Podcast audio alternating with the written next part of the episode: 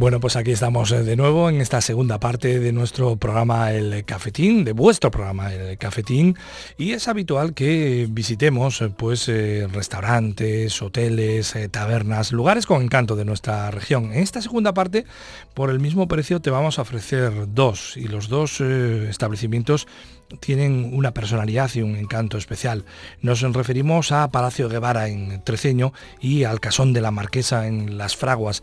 Y precisamente el nexo de unión de esos dos establecimientos, pues es nuestro invitado de esta segunda parte, Marcos Mantecón. Marcos, amigo, buenas tardes, bienvenido. Buenas tardes a todos. ¿Qué tal todo? ¿Bien? Muy bien, gracias.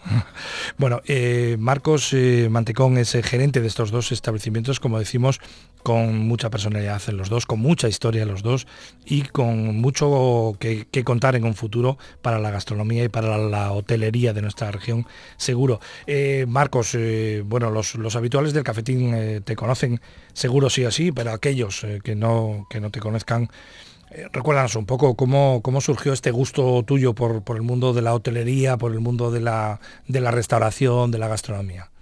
Bueno, yo desde muy jovencito eh, me he dedicado a, todo el mundo que tiene que ver sobre todo con la hotelería. Eh, hice mis estudios de turismo, trabajé siempre en hoteles, me fui a vivir a Londres, trabajé en hoteles también en Londres y hace ya va camino de 16 años pues eh, me ofrecieron el reto de volver a Cantabria y desarrollar el primer proyecto hotelero restaurador que, tuve aquí, que fue Palacio Guevara, de hecho.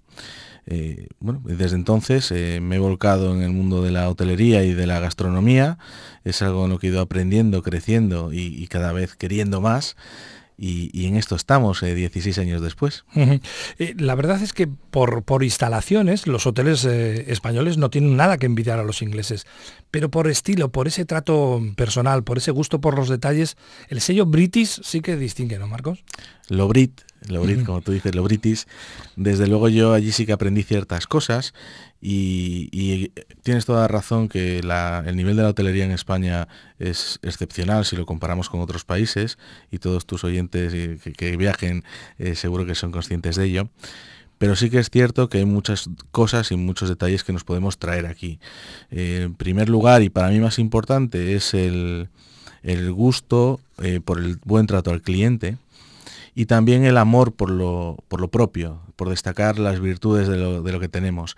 En nuestro caso yo lo he trasladado y lo he intentado reflejar en, el nivel arquitectónico, en el amor a nuestra arquitectura, a nuestro patrimonio, a nuestra historia y en lo gastronómico, pues el amor a las raíces de nuestra cocina, a nuestro producto, a nuestro gusto por eh, utilizar el mejor producto y mancharlo o tocarlo lo menos posible y simplemente intentar elevarlo a, la calidad que él tiene. Vosotros tenéis en responsabilidad en otros eh, establecimientos, en la gestión de otros establecimientos, pero vamos a centrarnos en estos dos, en Palacio Guevara y en el Casón de la Marquesa. Y en este sentido, Marcos, se puede decir que, que fuisteis un poco adelantados en el tiempo, ¿no? Hay eh, muchos establecimientos, afortunadamente, de nuestra región que se han sumado a esta, esta línea de concepto y de, gestión, es decir, tenemos una buenísima gastronomía, tenemos unos edificios señoriales, había que poner un, toque en el, en el concepto y en la gestión, ¿no? Vosotros lo hicisteis hace tiempo ya. Bueno, apostamos hace muchos años por este concepto que evidentemente no es fácil porque siempre es, más complicado destacar en un lugar, bueno, pues que un edificio histórico el, coste de mantenimiento es mucho más alto que otro tipo de edificios, eh, normalmente no están posicionados en los sitios de más tránsito de público, con lo cual tenemos que atraer con, otras virtudes a, nuestro público, no simplemente con el hecho de estar situados en, ciertos eh, lugares de mucho interés. Pero por otro lado también tenemos esa capacidad de aportar unos valores añadidos al, cliente que yo creo que, en el fondo y a larga tienen mucho interés. Un edificio que lleva, pues en el caso de Palacio Guevara, más de 300 años en pie, bueno, pues por algo será que lleva ahí 300 años, ¿no? Sí, lo mejor es, modificarle lo, menos posible. Bueno, vamos a apelar un poco a, tu capacidad de, observación y de descripción. La radio tiene esto, no somos la televisión, no tenemos imágenes, pero eh, sí nos gustaría que, tus ojos sean un poco los de los oyentes del cafetín. Así que para aquellas eh, personas que no conozcan eh, Palacio Guevara en, en Treceño, ¿de qué estaríamos hablando, Marcos? Palacio Guevara es un palacio montañés de 1713 con el cual ya tenemos más de 300 años. Es un edificio que restauramos con todo el mimo, todo el cariño y todo el cuidado que pudimos hace ya más de 15 años, que, estamos abiertos al público. Y lo que intentamos desarrollar en, este sitio tan especial, para nosotros al menos, es bueno, pues, eh, un lugar donde em, lo principal es eh, estar rodeado de un ambiente muy acogedor, con un servicio lo más eh, cercano y lo más eh, profesional en todo momento y bueno pues que lo que servamos en el plato y lo que cobramos al final tenga todo un sentido eh, lo más adecuado para nuestros clientes. ese, es nuestro propósito final. ¿Y en el Casón de la Marquesa, qué descripción tendríamos? Y el Casón de la Marquesa estamos hablando de una finca con un palacio de estilo inglés de 1903 en mitad de la finca, con 7.000 metros cuadrados, con jardines, con terraza, con un comedor acristalado, con una cristalera hacia el jardín precioso, donde podemos encontrarnos eh, con una gastronomía muy codada y desde luego con un ambiente para relajarse, para disfrutar con la familia, con amigos y los que tenemos niños, que es mi caso, pues para poder disfrutar de un entorno muy seguro, a la vez de, poder disfrutar de un, lugar muy cercano a, a Torrelarga. Estamos hablando que estamos, son 15 minutos desde aquí. Y en ambos casos, Marcos, estamos hablando de lugares en los que encontramos alojamiento y gastronomía con personalidad, porque no, no tenemos los clásicos restaurantes de hotel. Son restaurantes con hotel, no son hoteles con restaurante.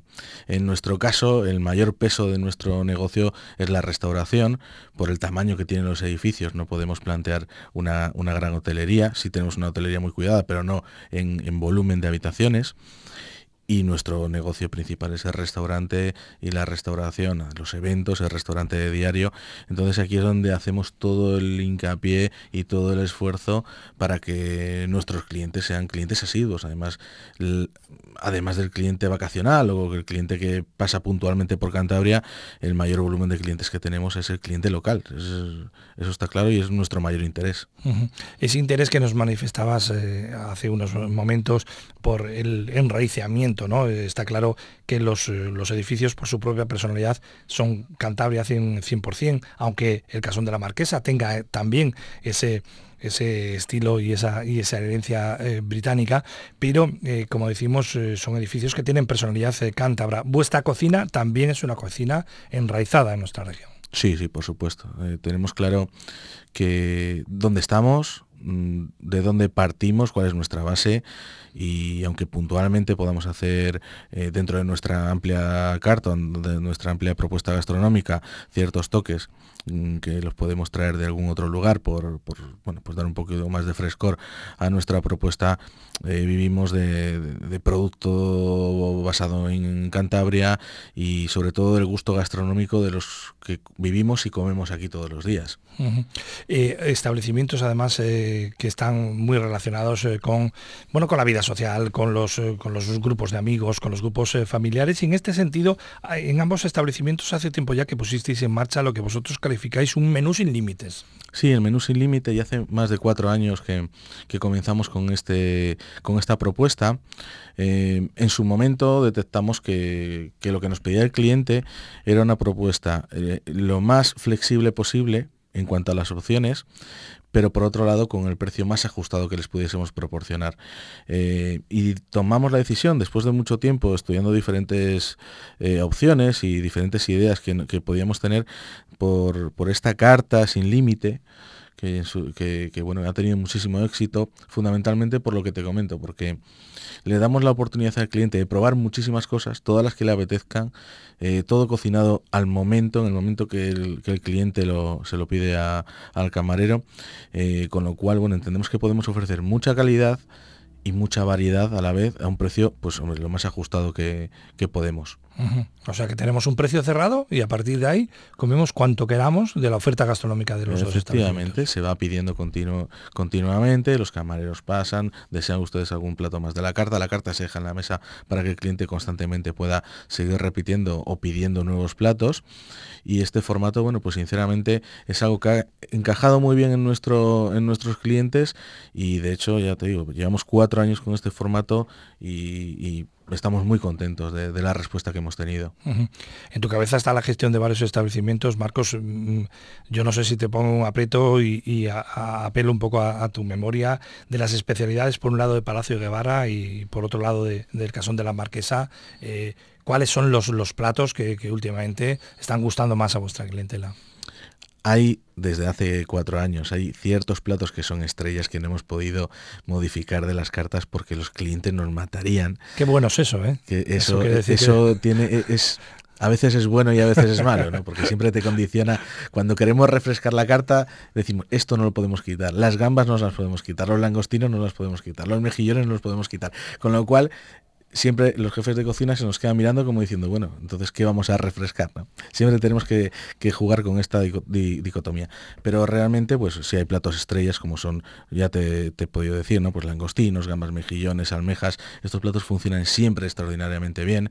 Eh, en platos principales, pues nos encontramos con la merluza, eh, solomillo de cerdo, en diferentes versiones, el bacalao, son platos que constantemente están funcionando y tienen una aceptación altísima dentro de nuestros clientes. Y hay otro elemento que es un común denominador en los dos establecimientos, tanto para Palacio Guevara como para el Casón de la Marquesa, que son los lugares idóneos para todo tipo de, evento social, de empresa, familiar, por las propias instalaciones y por el entorno. ¿no? Al final, casi sin querer, eh, después de llevar varios años ya con los establecimientos abiertos, eh, comenzamos a tener, ya hace unos cuantos años, mucha demanda para hacer celebraciones dentro de nuestras instalaciones. Pues son jardines eh, muy bonitos ya de por sí, los edificios acompañan muchísimo el entorno y entonces comenzamos a realizar eventos privados, bodas, otro tipo de eventos que, que bueno, cada vez están más, más en boga y, bueno, es otra parte muy importante de nuestro negocio. Realmente son establecimientos muy especiales para poder disfrutar de un día tan importante como puede ser una boda, como pueden ser bodas de oro, eventos familiares que igual quieren pasar un fin de semana toda la familia en un hotel y tener algún evento gastronómico en torno a esto y es algo que para nosotros bueno, pues también nos enorgullece el poder acompañar a nuestros clientes en días tan señalados y tan importantes para ellos. Bueno, la verdad es que hay veces que cuando desde el cafetín os hacemos eh, propuestas dudamos que, a estas alturas no lo conozcáis, pero si este es el caso, de verdad que no os va a defraudar ninguno de los dos establecimientos. En la zona de Treceño, Palacio Guevara, en la zona de las Fraguas, el Casón de la Marquesa y en ambos los magníficos equipos que gerencia Marcos Mantecón. Marcos, que, ha sido un placer que te hayas acercado hasta el cafetín. Suerte y éxito para, para este verano próximo y que nos vemos en una próxima ocasión. El placer es mío y buen fin de semana a todos.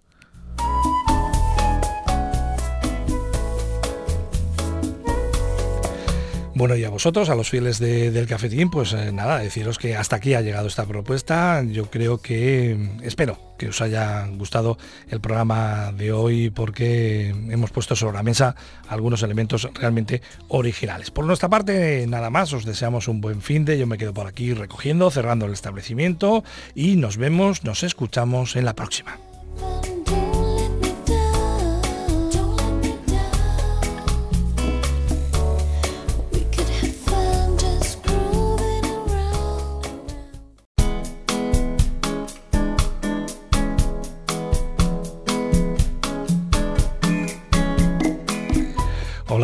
Bienvenidos, eh, bien hallados.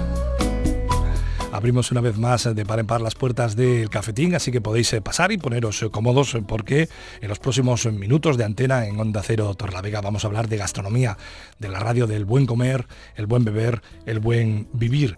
Y en esta primera parte del programa os vamos a hablar de una visita que el pasado lunes giraba a nuestra región Javi Estevez, uno de los eh, cocineros eh, que está funcionando muy bien en la capital del reino, en Madrid. Javi Estevez formaba parte de una masterclass organizada por Unilever Food Solutions, en el cual eh, o en la cual pues Estevez mostró gracias a los eh, fondos profesionales eh, que, elabora la empresa NOR, pues una reinterpretación del mundo de la, de la casquería. Para quien no conocéis a Javi Estevez, Os puedo recordar que su formación comenzó en el Centro Superior de Hostelería de Galicia, tras lo cual realizó prácticas en el Hotel Villamagna de Madrid y también en el Senador de Amos. Más tarde se incorporó a la plantilla del restaurante Pepe Viera de San Censo con una estrella Michelin. Durante los próximos años realizaría stays eh, de eh, formación en el Tragabuches y en el Bohío, ambos eh, con estrella Michelin. Y luego posteriormente y hasta diciembre de 2014 se estableció en el mesón de Doña Filo como jefe de cocina.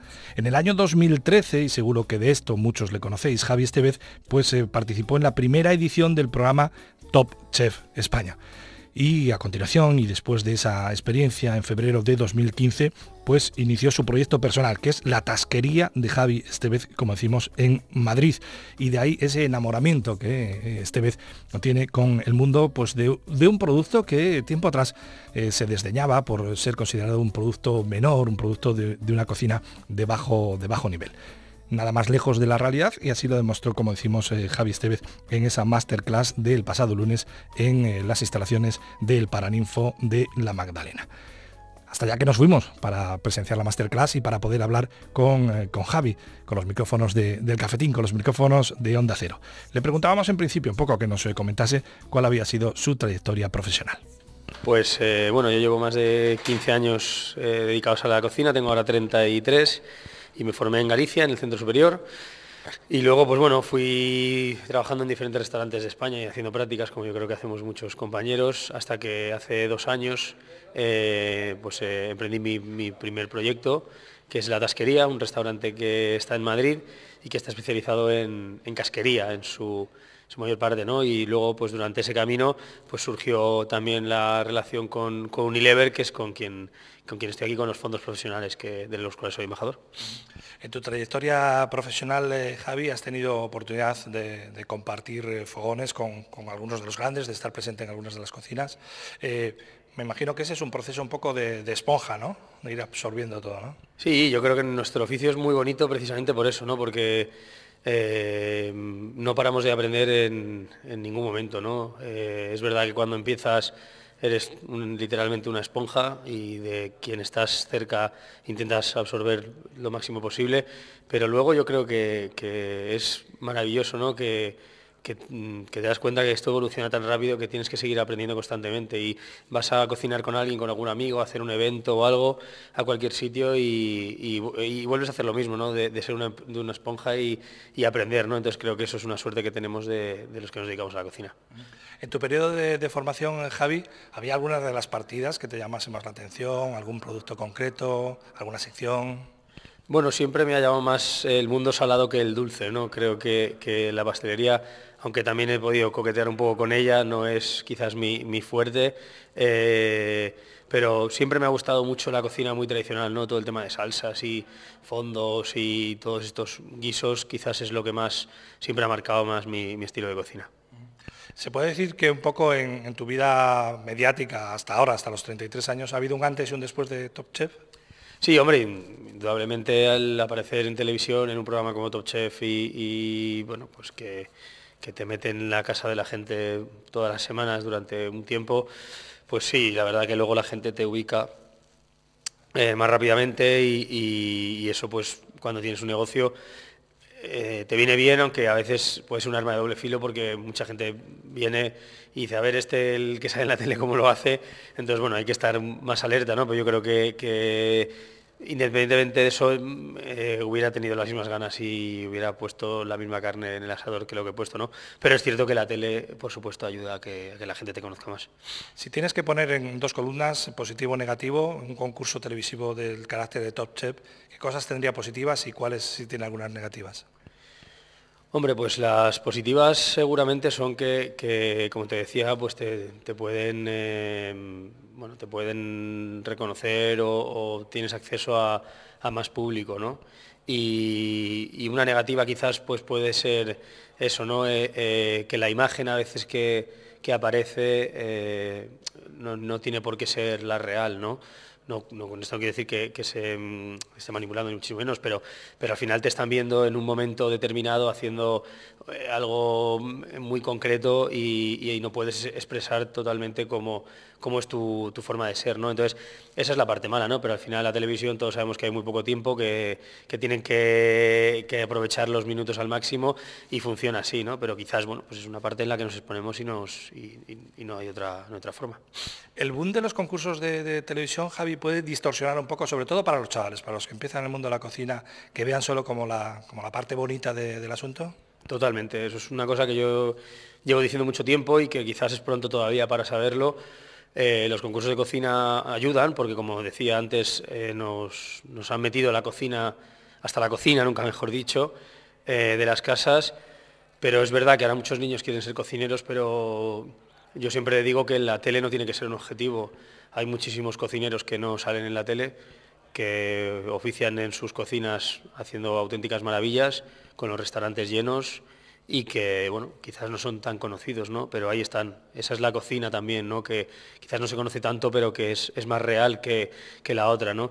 Y los concursos, pues un poco distorsionan esto, ¿no? Quizás los niños, eh, cuando lo ven, tienen que entender que, como en muchos trabajos, eh, la cocina requiere de muchísimo esfuerzo, trabajo, eh, sacrificio, muchas veces familiares en el sentido de de no poder acudir a, muchos eventos, que para mí es la parte más, más complicada o más difícil de, nuestro oficio y que eso está claro que no, se cuenta porque no, es atractivo, ¿no? Pero es la realidad, es la realidad y yo creo que, bueno, yo cuando tengo oportunidad lo digo, ¿no? Porque me parece genial que la gente se quiera dedicar a la cocina, pero que investiguen más y que conozcan un poco más porque, como dices tú, es, solo se enseña lo más bonito. Y un buen día, cuando, cuando ya consideras que tienes la madurez suficiente y el rodaje suficiente, decides afrontar un proyecto propio, eh, la tasquería, que es casi una declaración de intenciones, ¿no? Mezclar dos conceptos de tasca y casquería, ¿no? Sí, bueno, venía de trabajar en el mesón de Doña Filo los últimos seis años y, con Julio Reollo y para mí era un poco continuar con lo que, con lo que estaba haciendo, ¿no? Allí trabajábamos bastante con casquería y y bueno, pues fue un poco, eh, como te digo, seguir haciendo lo que, lo que me gustaba y con lo que disfrutaba, ¿no? Quizás de una forma un poco más eh, clara y directa, porque nuestra oferta en la tasquería, el 90% es, es de casquería, pero, pero bueno, era un riesgo que, yo era consciente de que corríamos, pero por otro lado, al final parece ser que hemos hecho algo que, no había hecho, hecho nadie. Oye, ¿por qué tiene tan mala prensa la, casquería? ¿Por qué todo el mundo piensa, no, es que tiene mucha grasa, no, es que engorda? Bueno, pues porque eh, como todo en, en, exceso no es bueno, ¿no? Pero también son productos que forman parte de los interiores del animal, son productos que estéticamente pueden ser más feos, eh, pero ahí está la mano del cocinero ¿no? para transformar esos productos en, platos, bueno, pues no sé si de alta cocina, pero sí en platos atractivos y, apetitosos, ¿no? Como decía Abraham García en, el libro que escribió de casquería, a la casquería hay que vestirla de, seda, ¿no? Y me parece que es una frase que define muy bien lo que nosotros estamos haciendo ahora mismo. Oye, para la gente que está ahora en nuestra compañía aquí en Cantabria, vaya a aprovechar un fin de semana, unas fiestas para acercarse a Madrid y que pueda elegir tu, restaurante, ¿qué van a encontrar en la carta actual de la, de la tasquería?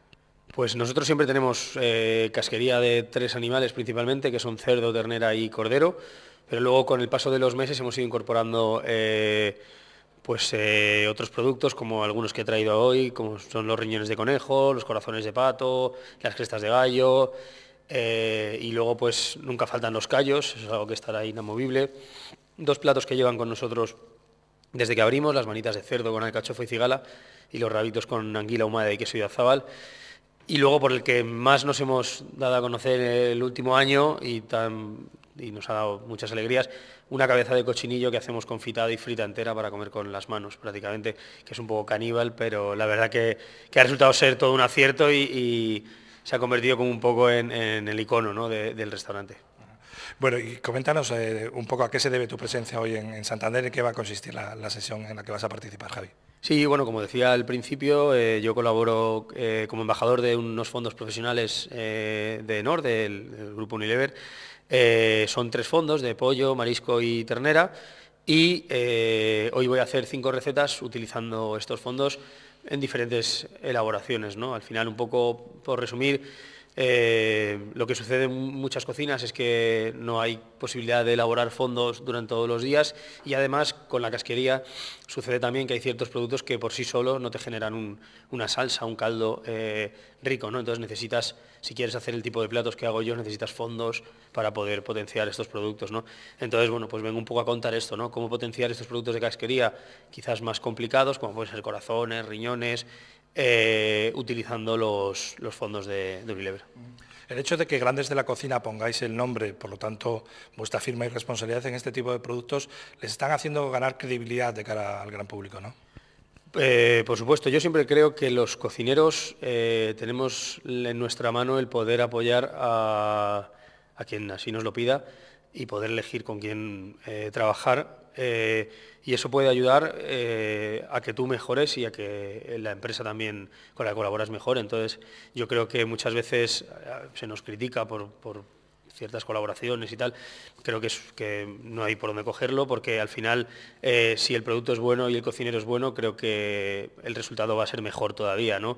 Creo que hay que diferenciar muy, muy mucho entre, entre bueno, pues como en todo, hay cocina casera buena y hay cocina casera mala. Pues hay empresas que elaboran productos que los hacen muy bien y otras que no lo hacen tan bien. Entonces, yo en este caso con, con NOR me parece que tienen unos productos que, están muy a la altura eh, de platos como los que yo hago y, entonces, bueno, pues eh, yo la verdad que creo que todo lo que sea aportar por nuestra parte a las grandes empresas, al final el resultado siempre va a ser positivo.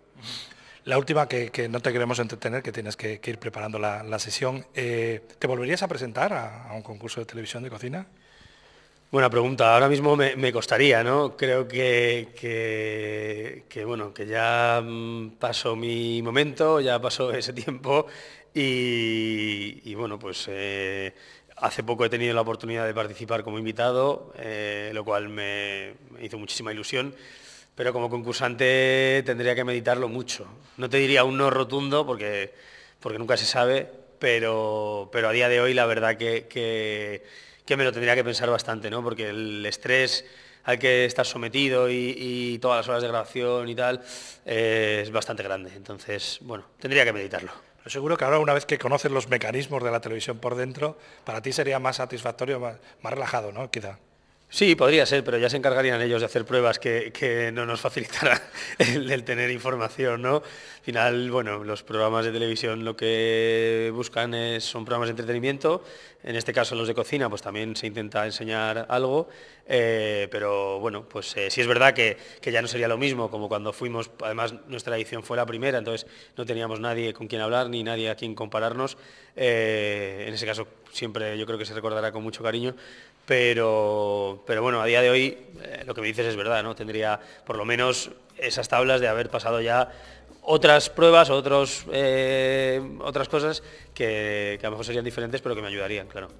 Javi Estevez, que ha sido un placer tenerte en esta edición del Cafetín y suerte y éxito para la tasquería y para cualquier otro tipo de proyecto. Muy bien, pues muchísimas gracias y gracias por contar conmigo.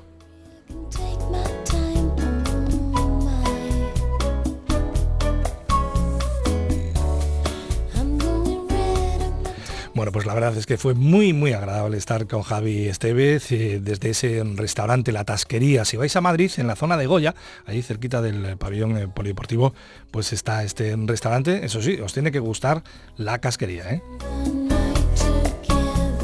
Bueno, pues vamos a seguir en el cafetín, pero vamos a hacer un breve paréntesis, así que vemos unos cuantos escaparates y volvemos con la segunda parte.